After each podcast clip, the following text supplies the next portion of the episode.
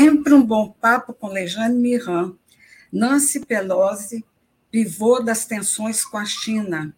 Sou a jornalista Rosa Sarquis, nas segundas-feiras no painel Brasil TV e hoje, excepcionalmente, nesta quinta-feira, com análises do momento, sempre um bate-papo com Lejane Miran, sociólogo, escritor e atualmente analista internacional em várias TVs de streaming, militante histórico do movimento palestino no Brasil e grande conhecedor das questões nacionais e internacionais. Hoje, quinta-feira, 4 de agosto, e nós teremos hoje alguns assuntos, que seriam as análises internacional, Nancy Pelosi, pivô das tensões com a China.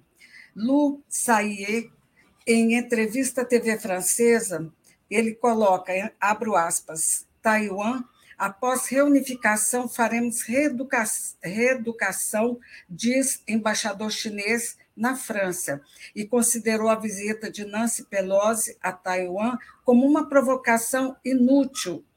Aí ele ainda continua aqui. Não podemos é, levar em consideração, por outro lado, não se pode esquecer que a China é uma potência nuclear e mesmo ocorre com a Rússia. O exemplo da Ucrânia traz ceticismo. Nacionalmente, nós vamos falar sobre as pesquisas, as pesquisas eleitorais, Datafolha, Lula com 47%, Bolsonaro com 27%. E a Quest, Lula tem 44 contra 32 de Bolsonaro. Tendência de Lula vencer a eleição no primeiro turno. Análise de acordo. É, agora, o outro assunto assim que está borbulhando, que é as análises dos acordos do candidato Lula da Silva. O destaque vai para o apoio de Janones, e eu vou passar aqui que ainda aconteceu ainda há pouco essa, essa desistência do André Janones e encampando, portanto, a candidatura do presidente Lula. Eu vou colocar aqui um vídeo para vocês verem. Aconteceu ainda há pouco. O Lula está aqui do meu lado hoje para comunicar para vocês. Eu vou passar a palavra para ele, que ele está é, encampando também essa luta. Já, já havia encampado, mas agora encampando junto conosco, com a nossa candidatura, que nesse momento a gente retira e unifica a candidatura presidencial do deputado André Janones. A partir desse momento, ela está unificada e ela passa a ser representada é, pela candidatura do presidente Lula. Não é isso, Lula? Não, e é uma honra, é uma honra para mim estar junto com um companheiro que foi eleito deputado e que colocou o mandato dele à disposição de combater a fome nesse país. Por isso é com muito orgulho que a gente vai andar por esse Brasil dizendo que nós vamos acabar com a fome. Estamos juntos nessa luta, Lula. Junto. E só, só para fechar, dizer para o pessoal aqui também que o Lula também está encampando nossas é, outras propostas. As mães solos terão a sua vez e também a criação da Secretaria de Saúde Mental para dar visibilidade ao problema da depressão, que é muito grave no nosso país, mais investimento em educação básica. Enfim, nós vamos ter muito tempo, Lula, para discutir o país. Muito bem. Tamo juntos, gente. Abraço, fica com Deus e qualquer momento a gente volta ao vivo. Então, a alegria do André Janones está tão visível, eu também ficaria, né? imagina ali do lado do presidente Lula, mas a contribuição do Janones vai ser super importante nas redes sociais, porque ele é uma pessoa que era um candidato, lógico, deixou agora de ser candidato à presidência, vai ser candidato a deputado federal, e ele tem assim, um domínio total das redes sociais. Bom, eu agora vou chamar o professor Lejane Miran para fazer a análise de todos esses assuntos que nós colocamos. Então, até, até agora, né, professor? Um beijo aqui a todos que estão nos acompanhando. Isso aí, professor. Que coisa, né? Assim, é impressionante. Assim, professor, Fala aí um pouco de você. Boa tarde, boa noite. Boa noite a todos que nos acompanham, que estão aqui conosco. E enquanto você cumprimenta, eu vou começar a colocar, que já tem muitos posts aqui. Ah, obrigado, Rosa. Boa noite a você, boa noite aos nossos amigos, seus ouvintes, espectadores que acompanham você, acompanham a mim no seu canal. Então, essa é uma semana decisiva. Eu já, até amanhã, o Lula está aí é, papando não é? todos aqueles pequenos partidos né, que estão retirando candidaturas a presidente e estão agregando. Então, ele está fazendo esta operação para vencer no primeiro turno. Agora, é uma pena que isso acontece no Brasil em meio a tensões mundiais, especialmente lá no Estreito de Taiwan, que nós vamos conversar sobre isso, que né, é, embaralha um pouco as coisas. Né? Não vai afetar a vitória de Lula, mas a gente fica sempre preocupado com alguma coisa mais grave que possa acontecer. Né? É isso mesmo. Então, professor, vamos para o nosso primeiro bloco.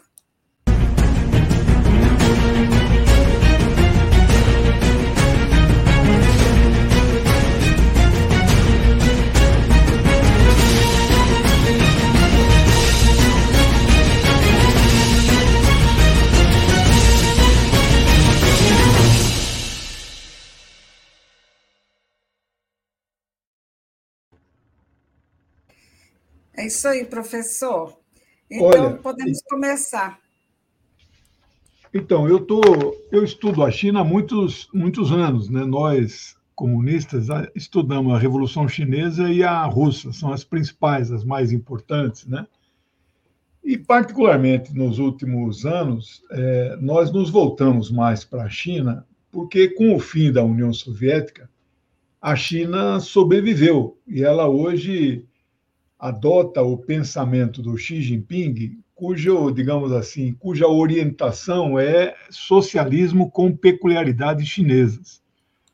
Então, essa é a meta do Xi. Mês que vem vai começar o vigésimo congresso do Partido Comunista da China.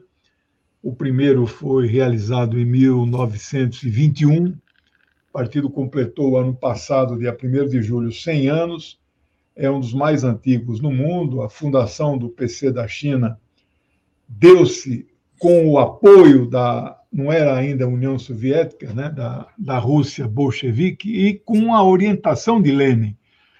Portanto, Lenin, é, pode-se dizer, Lenin e Stalin são cofundadores do, do Partido Chinês, mandaram representantes para o Congresso de Fundação. E é uma unidade política muito grande, Mao Tse-tung um fiel comunista e ele seguia as orientações da Internacional. Bom, quando ele morre, Mao, em 76, há uma certa disputa política interna de poder no partido, mas acaba prevalecendo a visão de Deng Xiaoping, que passa a ser o homem forte na, na China, que é, digamos, o grande responsável por essa China moderna, essa China é, que vai já ultrapassar os Estados Unidos aí, mesmo no cálculo do chamado PIB per capita, que não é a melhor forma de calcular o PIB. Nesse cálculo, a China é a segunda, Estados Unidos é a primeira, mas mesmo assim, daqui a uns três, quatro, cinco anos, eles vão ser o primeiro no mundo em tudo. Bom, isso gera tensões no mundo, geram disputas. Os Estados Unidos são hoje uma potência é, política, econômica e militar decadente. Eles estão em declínio, isso é claro, ninguém tem dúvida disso. A dúvida é, olha, eles vão ficar mais aí cinco anos ou 50 anos, em quanto tempo? Quando a Inglaterra dominou a Índia 150 anos, ela entra em declínio quando começa a Segunda Guerra Mundial, que ela tem que enfrentar quase que sozinha no começo, né, os ataques dos nazistas, mas os Estados Unidos ultrapassam a Inglaterra e a Inglaterra entra no seu ocaso. Os Estados Unidos estão no seu ocaso, na fase final. E, e aquele pesquisador é, Paul Kennedy, que escreveu o livro clássico Ascensão e Queda das Grandes Potências, ele que estudou impérios e potências, ele diz que todos os impérios, quando estão na fase final, eles ficam muito agressivos. Então, é o que nós estamos presenciando hoje. A OTAN é o exército dos Estados Unidos de ocupação da Europa e tem pretensões de ser o exército do mundo, não é? E é, o objetivo hoje, a OTAN mudou a sua doutrina. O maior inimigo é a Rússia e o segundo é a China. E os Estados Unidos já veem esses dois países né, como inimigos. E aí, então, tudo fazem para destruir, neste momento, a prioridade é destruir a Rússia, mas agora surgiu esse péssimo incidente, nós vamos falar sobre isso, sobre a visita dessa senhora senil quase, né, oitenta e tantos anos de idade, né, ela quer encerrar a carreira dela, né, com brilhantismo. Ao contrário, ela vai encerrar a carreira dela com o maior desastre diplomático que os Estados Unidos já cometeram em toda a sua história. É isso aí, professor. Você vê aí a possibilidade, ou então no cenário, que a gente possa ter uma guerra de proporção é, enorme a partir dessa dessa, dessa tensão que foi criada entre os Estados Unidos, a Rússia, também que já anteriormente, e a China. É, guerra no sentido clássico, não é? Estados Unidos diretamente contra a China não vai acontecer. Pode acontecer porque o objetivo estratégico da China é retomar a ilha, não é? Porque a ilha é China. Na ilha não é outra coisa. Né? Os, os jornalistas, seus colegas aí que ficam falando no, nos telejornais aí, eles falam a China pretende anexar a ilha. Mas como assim anexar alguma coisa que é dela? É. O termo correto é ela recuperar, porque ela tolera que ali haja um governo um arremedo de governo, eles se apresentam como país e nação, né? tem hino, tem parlamento, tem ministério, tem marinha, exército, aeronáutica, né? eles acham que são um país, tem bandeira, né? são reconhecidos por apenas 13 países, mas o Vaticano, que não é um país, é, é membro da ONU, mas é observador. Né? Então, é um fracasso. A, a Taiwan ninguém reconhece. A ONU quando em 1971, era exatamente 23 de outubro, votou a resolução 2758, aprovado pela Assembleia Geral, que exclui Taiwan da ONU e passa a reconhecer a República Popular da China como única e legítima representante do povo chinês nas Nações Unidas. E nesta resolução do reconhecimento, ali está claro, só existe uma China, né? E, e isso foi possível, Rosa, porque Nixon viaja para a China exatamente nesse ano de 71 e quebra o gelo, isso orientado pelo Kissinger, né? Está vivo ainda, 99 anos, ele é professor doutor de ciência política em Harvard, ele é um grande think tank, né? mas é um homem da direita. No entanto, ele entendeu que aquele momento já tinham se passado 22 anos da Revolução Chinesa e a ONU não reconhecia a República Popular. Isso, isso estava gerando problemas no mundo. Né?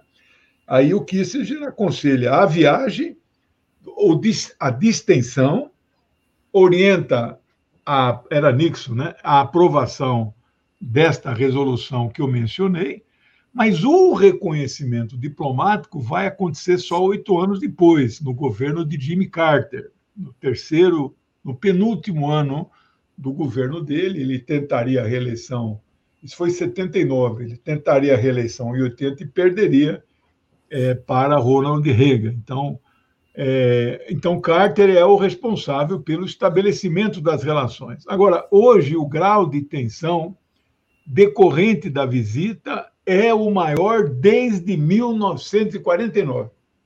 De lá para cá, houve duas grandes tensões no estreito de Taiwan. Tem 130 quilômetros entre a ilha e a costa. Né? Não é um dos menores estreitos, mas também não é dos maiores. Tem estreitos que são maiores. Por ali passa 40% do comércio marítimo mundial, Rosa, para você ver a importância Nossa. daquilo. Taiwan acha que aquelas águas do estreito são águas internacionais. A China não. Aqui é mar territorial chinês, né? Então, são águas chinesas e sob o controle dela. Os Estados Unidos têm uma frota naval das sete, exatamente a sétima só fica no Pacífico, que é cada frota naval é capitaneada por um porta-aviões nuclear. E esse aí lá do, do Indo-Pacífico, né? o Índico é a mesma coisa que Pacífico, mas em homenagem à Índia eles chamam de Oceano Índico, né? Só tem dois oceanos, basicamente, no mundo, né? É, esta frota fica permanentemente na região do Indo-Pacífico. E o Ronald Reagan estava no estreito, e ao lado dele são 11 navios chamados de Escort Group, né, que é o grupo de escolta, Ontem, ontem, desde ontem, receberam a ordem de sair do estreito. Exatamente por quê? Porque hoje começou as, a maior operação militar aérea, naval e terrestre. Toda a costa chinesa está de prontidão. Não se sabe o número de soldados envolvidos, porque isso é o segredo de, de Estado, né? O que se sabe, eu apurei hoje, eles envolveram 100 aviões que sobrevoaram o espaço aéreo da ilha. Dispararam 11 mísseis balísticos da costa chinesa, alguns dos navios, né?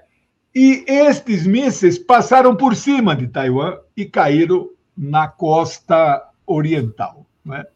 Isso nunca tinha acontecido. Né?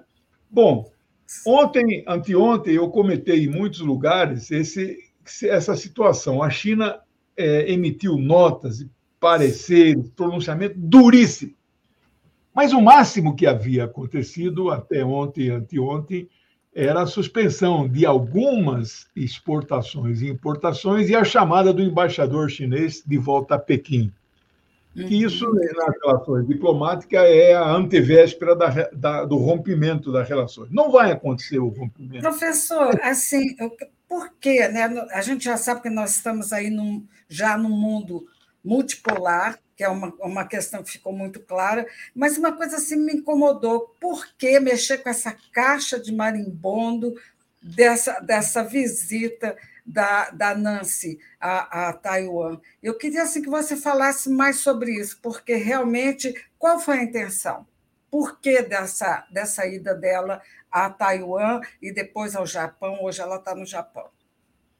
Ela visitou Malásia, Indonésia, Coreia e Japão. Né? Não estava no roteiro ela descer em Taiwan, mas eu também disse que ela desceria. Eu apostei que ela desceria muitos analistas, até a última hora, falaram: não, ela não está naquele avião ali, né? porque aquele aplicativo de acompanhar avião né, foi o mais acessado no mundo, e inclusive caiu o sistema, porque tanta gente queria saber para onde que ela estava indo. Ela estava indo para Taipei. Eu nunca tive essa dúvida. Agora, quem mandou ela ir?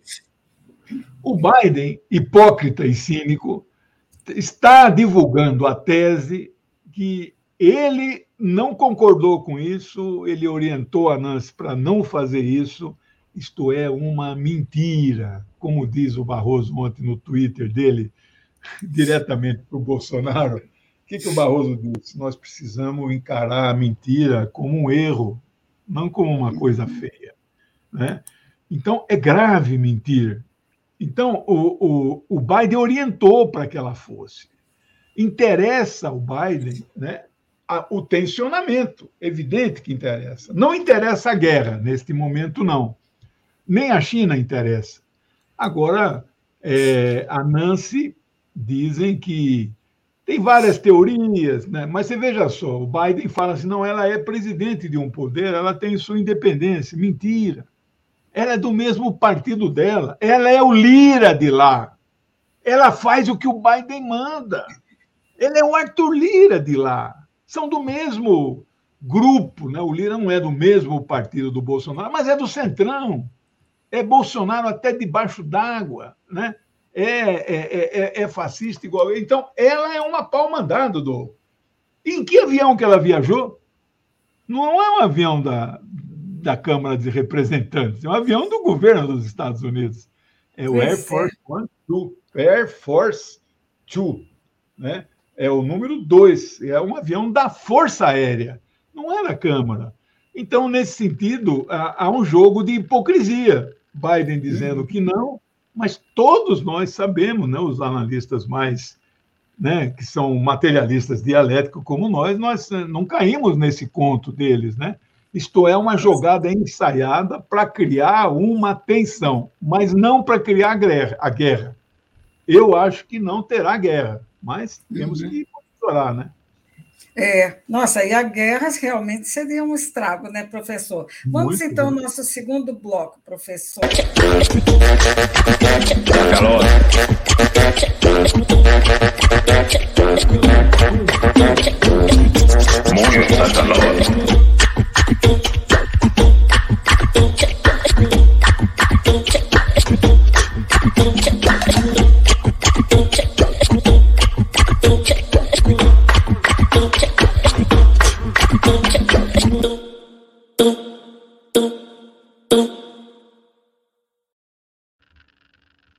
Professor, essa, essa a pesquisa da Quest com a da Folha não batem. Eu queria que você comentasse, começasse a falar sobre isso, porque ficou muito confuso. Elas foram feitas praticamente no mesmo na mesma época, com diferença de um dia da, da Quest para a Folha, e eu queria que você comentasse, ficou muito estranho, né? Uma diferença bem grande entre uma e outra. É, não, não é tão grande, viu, Rosa? Eu fiz a análise. O Lula vence no primeiro turno nas duas. Na da, da Folha, com quatro pontos de vantagem, fora da margem de erro, agora na Quest com dois pontos de vantagem, dentro da margem de erro. Então, houve, de fato, uma pequena oscilação. A gente não usa crescimento quando modificam-se dentro da margem de dois pontos. Então, o Bolsonaro oscilou em algumas categorias específicas do recorte né, da amostra de 2.600 entrevistados, que fez com que a, a possibilidade de vitória no primeiro turno, que continua sendo real e concreta, ficasse agora na margem de erro. Lula tem 44 e todos os outros juntos têm 42. Só que esta pesquisa não captou muitas coisas. Primeiro, o isolamento do Bolsonaro que está em curso com o Manifesto pela Democracia. Ele, Bolsonaro diz que esse manifesto é pró-Lula. Não, não é pró-Lula. Mas, com certeza, quem assina o manifesto se afasta do Bolsonaro. Então, na prática, é um manifesto contra o Bolsonaro, porque ele é um golpista. E aí, banqueiros, industriais e comerciantes, né, tem que vir a público dizer, defender a democracia, que eles nunca defenderam. Não é? E isso isola Bolsonaro. Pes... Nenhuma pesquisa, nem o Datafolha captou isso ainda. Né? Bom, agora, esta pesquisa já captou não é, este, a, a, a propaganda, os batidas de bumbo que eles fizeram dos 40 bilhões que vai começar a ser pago. E não houve resposta significativa é tudo dentro da margem de erro. Algumas pessoas fazem, institutos mesmo, o Datafolha e a Quest fazem esses recortes. Estes recortes não valem nada. Veja, 2.600 brasileiros entrevistaram, é uma amostra perfeita do Brasil. Aí, desses 2.600, 470 é um número que eu não, não tenho preciso, mas é um pedaço pequeno, recebe o Auxílio Brasil.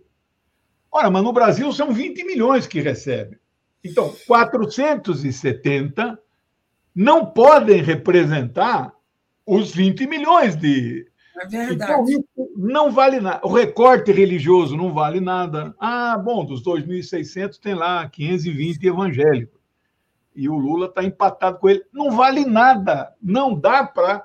Se você quiser saber como pensam os usuários e recebedores de Auxílio Brasil, você tem que fazer uma amostra levando em conta o cadastro de 20 milhões de pessoas, para onde é que eles se distribuem pelo Brasil, e aí sair em campo para entrevistá-lo. E eu acho que também menos do que 3, 4 mil entrevistas não vão representar o todo. Então, é bobagem estes recortes que se fazem por renda, né, por escolaridade, isto é, para mim, tudo bobo. O que vale é o número final. Este, sim, ele é científico e as coisas estão exatamente iguais de um ano e meio para cá, não se move. Agora, essa pesquisa não captou a saída de duas candidaturas que estão hoje posicionadas com 4%, que é o uhum. Marçal e o Janones. Né? O Marçal está aí com onda, etc. O partido quer apoiar o Lula, ele está com onda, etc. Mas eles vão ser retirados. E até amanhã outras defecções acontecerão. Então o Lula só está ganhando de lá para cá. E vou dizer mais: o Ciro perdeu, porque o Lula só tem bom de crescer tirando dos outros agora, porque ele já bateu também, de certa forma, no seu teto. Hoje, a, o voto válido seria 52 a, a 48 né, para o Lula. Eu não imagino o Lula chegar a 65, não dá. Né? Por mais que Bolsonaro cometa erros, mate um cara na rua, ele não vai despencar. Né? E nem o Lula vai disparar. Então é um problema de teto. O importante é ganhar no primeiro turno. E este é o movimento que o Lula está fazendo. As costuras políticas e o Ciro está desidratando. Datafolha captou que dos seus 8%, 60% topam mudar de voto, que são 4,8%. E desses 60%, metade vão para o Lula, que são 2,4%. Então, você veja, tem o eleitor do Ciro mudando de posição, a pesquisa não captou, e tem a retirada destas duas candidaturas. E tem um aspecto político, que daqui até 11 de, de agosto, ele vai ficar cada vez mais isolado na sociedade. Então, eu não tenho nenhum nenhum motivo para eu ficar aí desesperado. Ah, diminuiu a margem, Lula vai vencer no primeiro turno. E, professor, amanhã é uma data é, final para a decisão das candidaturas. Eu queria que você comentasse um pouco sobre isso, e depois, no terceiro bloco, a gente vai falar dos apoios e, e os acordos do, do, presidente Lula. Mas eu, eu, queria que você comentasse antes da gente passar para o próximo bloco. É, amanhã termina é, o prazo fatal das convenções para realizar até meia-noite de amanhã. A partir de sábado, dia 6, começa o registro das candidaturas junto ao Tribunal Superior Eleitoral. As convenções estaduais registram nos tribunais regionais eleitorais. Né? E, e este registro vai até o dia 15. Então, calma com o Andor, que o Santa de Barro, a campanha não começou ainda todo mundo é pré-candidato, todos os deputados federais, estaduais já sabem os seus números, mas não podem usar ainda, né? E se usarem, serão impugnados pela Justiça Eleitoral, então, com muita cautela. A campanha no Brasil começa dia 16. Então, até o dia 15, todos serão registrados no TSE. Teve gente que fez convenção é, no primeiro dia, dia 20 de julho. Mas não adianta nada. Ele vai continuar se apresentando como pré-candidato e só vai poder fazer campanha a partir de 16 de agosto. E dez dias depois, no dia 26, começa o tempo de televisão dos blocos. O Lula, sem contar o PROS e o Avante, que nós não sabemos se vão simplesmente retirar ou se também vão coligar. Sem estes dois partidos, que agregariam 12 segundos cada um, o Lula tem 3, 3 minutos e 12 segundos, o Bolsonaro tem 2 minutos e 40. Então, meio minuto no horário faz diferença, mas não é tanto no horário do bloco. O que faz diferença são aqueles comerciais de 30 segundos, que são chamadas inserções. Lula vai ter 30 durante o dia que o cara assiste, mesmo que não queira, ele não sai da sala na hora, ele é pego pela. Porque quando, quando anuncia, começa agora o horário eleitoral, o nego desliga, vai embora, vai jantar, né? Ali não, ele está assistindo a um filme na jornada da. Como chama aquele programa, Sessão da Tarde, e de repente entra aquele comercial. Ele tem assiste, ele não dá para desligar rápido. Né? Lula terá 30, o Bolsonaro acho que 22. Mas isso é provisório, porque estão sendo retiradas candidaturas. E acho que outras serão retiradas, podendo, inclusive, aqueles partidos, é, micropartidos de esquerda, como a Unidade Popular e o PCB, quem sabe estas pessoas que se dizem de ultra-esquerda revolucionária têm a lucidez que tiveram o Janones aí, que tiveram o PROS, de retirar, mesmo ele sendo insignificante na, na indicação, é mais aí uma militância que vai se somar aí às eleições. Então, as condições são excepcionais. O MDB, a Simone será cristianizada. Não sei se você sabe a origem desse termo, não é? Vem da eleição de 1950, quando Sim. o PSD lançou um candidato, Cristiano Machado, mas todo o partido trabalhou para Getúlio, do PTB. Então, ele foi um fracasso. Aí o folclórico político incorporou, está no dicionário.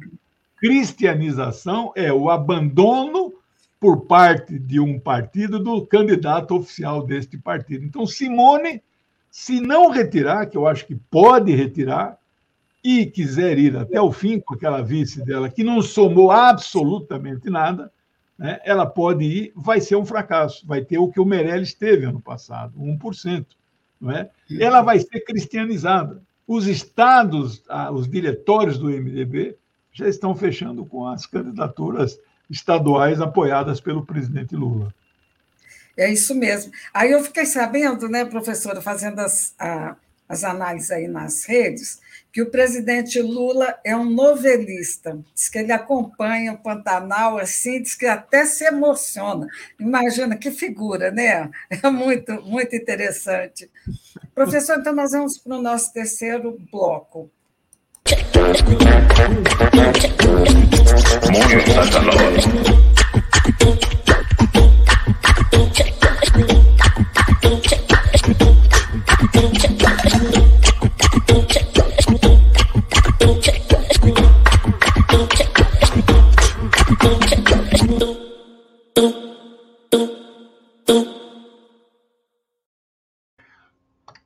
Bonita sua vinheta. Obrigada. Então, professor, eu queria que você comentasse, porque esses acordos também só podem acontecer até amanhã, que eu queria que você falasse sobre essa, esse espetáculo que foi é, a ida do, do André Janones para essa incorporar aí a campanha do presidente Lula. Bom, é, o Janones, o Janones não é um homem de esquerda.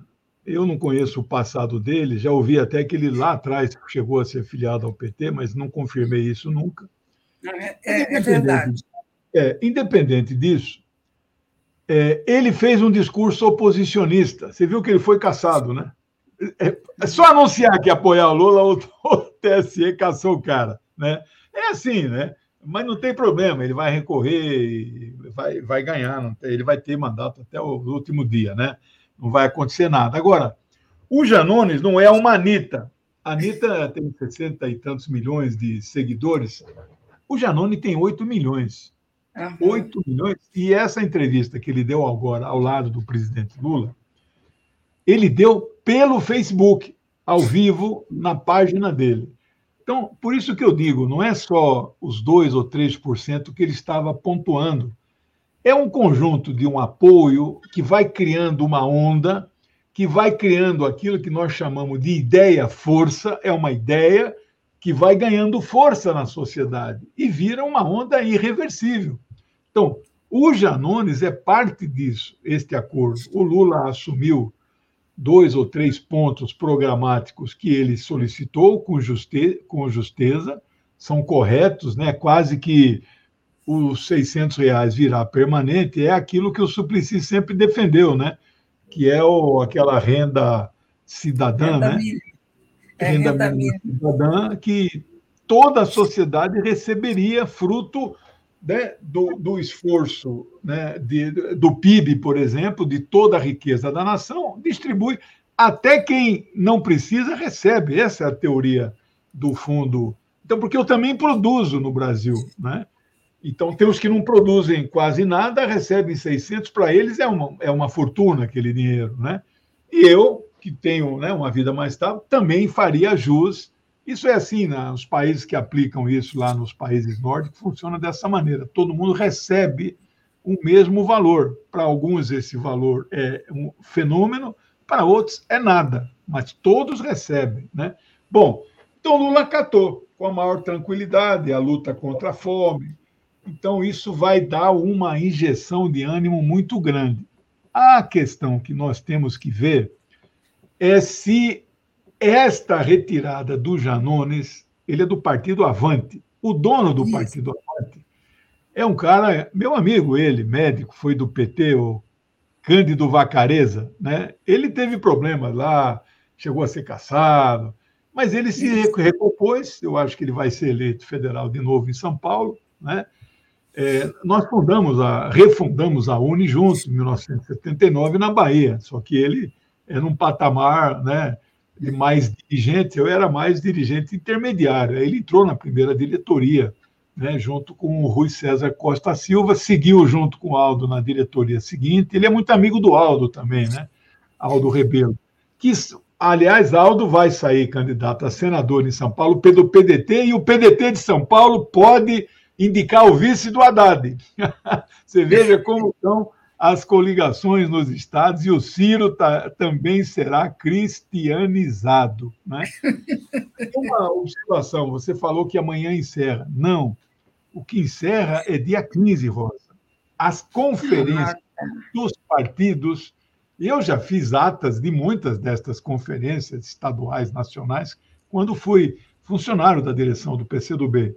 É, as conferências aprovam lá os nomes, os candidatos, não sei o quê, mas dão poderes à executiva nacional para tomar todas as providências, inclusive de retirada de candidatura, efetuar coligações, que assim a, a, a executiva decidir. Então, os, os membros, os delegados perante a conferência, entregam o poder para a executiva. Então, nada está terminado. Está terminado meia-noite do dia 15 de agosto. Aí sim, a ata vai ser lavrada e reconhecida em cartório. Muita coisa vai acontecer. Por exemplo, o PSD do Kassab, quem sabe, sabe, vota no Kassab, esse é o slogan dele, né? Que ele é homem, não é de esquerda, nem de centro, nem de direita. O Kassab declarou hoje, olha, eu me reservo no direito, o, PSD não vai lançar candidato, não vai coligar com ninguém, cada estado vai para quem quiser, mas eu reservo no direito, o presidente do partido vai ter uma opinião. Ele vai declarar apoio ao Lula. Não é pouca coisa isso. É claro que não são todos os diretórios que vão seguir isso, mas a maioria vai. Minas, por exemplo, o cara é do Kassab lá, o Calil, né? Quando é. a pesquisa, os pesquisados mostram é, olha, o Calil é candidato do Lula, ele passa o Zema. Então, o fato do Zema estar tá na frente lá, vencendo no primeiro turno, isso é bobagem. A mesma coisa do ACM Neto na Bahia. Quando o Jerônimo, o pessoal sabe, olha, esse é o candidato do Lula e do PT, ele passa o ACM Neto, por causa da força do Lula. Então, uhum. eu continuo achando que Lula vence no primeiro turno e os seus apoiados nos estados, nós vamos vencer 20 estados. 18, 20, podendo chegar a 22. E os senadores, os 27, nós vamos eleger também 20, 22 senadores. Não vai dar maioria no Senado, porque dois terços continuam. E nós não é. temos maioria nisso. Mas estes novos que vão chegar vai mudar completamente a cara. A Câmara, que hoje nós temos 120, considerado progressista, com todo que apoia o presidente Lula mais Avante, Solidariedade, que são partidos mais de centro-direita, somado isso, e os deputados do PDT, que não vão apoiar oficialmente no primeiro turno, mas vão compor a base do Lula, Lula vai tomar posse 1 de janeiro com 200 deputados. Isto nunca aconteceu em nenhum dos quatro mandatos, dois do Lula e duas da Dilma. Claro que esses 200 eles são progressistas, mas nem todos. Avante, Solidariedade, né, o PROS, né, são partidos mais de centro, centro-direita, mas estão na base do governo. Então, chegar a 257 de maioria é muito fácil a partir daí. Eu acho que ele vai explorar especialmente o PSD do Kassab. E o resto, você não, não imagina que até antes da eleição, o Centrão já vai abandonar o Bolsonaro. Ninguém vai com ele até o final. Né? Isso aí, para mim, está claro. Né? É verdade.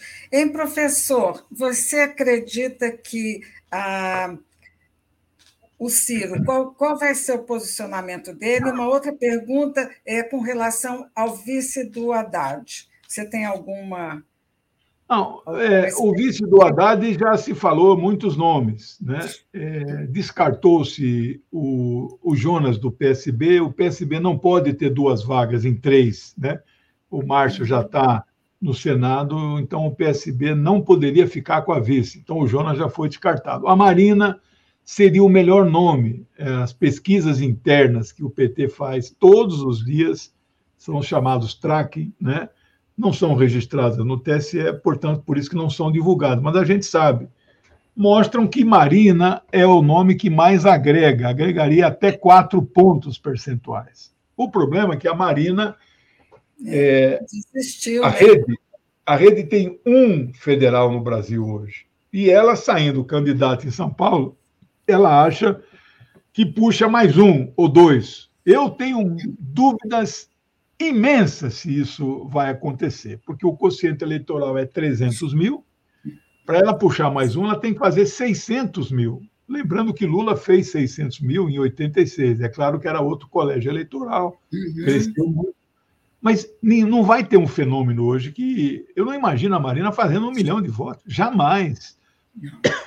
A mesma coisa o Boulos. Ah, o Boulos vai sair a federal para tentar puxar uma bancada. Não puxa bancada nenhuma, vai fazer mais um, no máximo dois. Duvido que ele mesmo puxe mais do que um. Então a Marina vai tentar aí fazer ela e mais um, ela mais dois, né, para ajudar a bancada federal. Eles estão na mesma federação que o PSOL. Então eles estão juntos, e aí é, isso beneficia né, na federação, como o PCdoB e o PV vão se beneficiar da federação junto com o PT. Então, em 1900 e, em 2018, o PT e PCdoB coligado fizeram 11. Eu acho que agora nós vamos fazer 20. Então, pode ser até que o PCdoB coloque dois federais, além de Orlando Silva, nós estamos lançando aquela Isa Pena, que você conhece, aquela deputada estadual saiu do PSOL, ela foi assediada por aquele canalha né, do, do uhum. Cury, e ela é uma mulher assim combativa, tem redes sociais de apoio. Então, se ela faz aí 80 mil votos, 90, que ela já teve para estadual, ela pode ter chance de ser a segunda vaga comunista na nossa coligação. Então, eu estou muito esperançoso. Nós não vamos fazer maioria de cara, né, 257, mas vamos chegar com uma bancada muito expressiva, 200 deputados. É, é o meu prognóstico. Professor, a gente está encerrando, faça aí as suas considerações finais. Olha, eu estou aqui de plantão o dia inteiro, meu dia começa, hoje começou às 5 e 10 da manhã, é, eu estudo muito, né? Estudar é o meu trabalho, não é? Então, ler é o meu trabalho, então não é só escrever. Eu leio, leio é a minha ferramenta de trabalho. Então, eu estou aqui com muitos sites abertos né, no mundo, acompanhando o que vai acontecer até domingo vou daqui a pouco, 21 horas, no meu canal pequenininho, vou fazer uma só minha, eu falo durante uma hora, uma hora e quinze, aí vou dar detalhes de tudo que eu tenho de informações sobre este conflito lá no Estreito de Taiwan, que pode ainda tomar rumos que nós vamos, estamos muito preocupados. Mas a gente volta segunda com você, Rosa? Segunda, Quando... professor. É, inclusive, vai começar o primeiro é, debate na, na Band no domingo para, para os governadores de Estado. E eu acho que vai ser bem interessante a gente comentar um pouco o desempenho. Claro, claro. Bom, professor, muito é obrigada. Beijo, obrigado Beijo, você. Obrigada a todos que nos acompanham. Tudo bom, bom final tchau, de semana. Professor. Tchau, tchau, tchau a todos.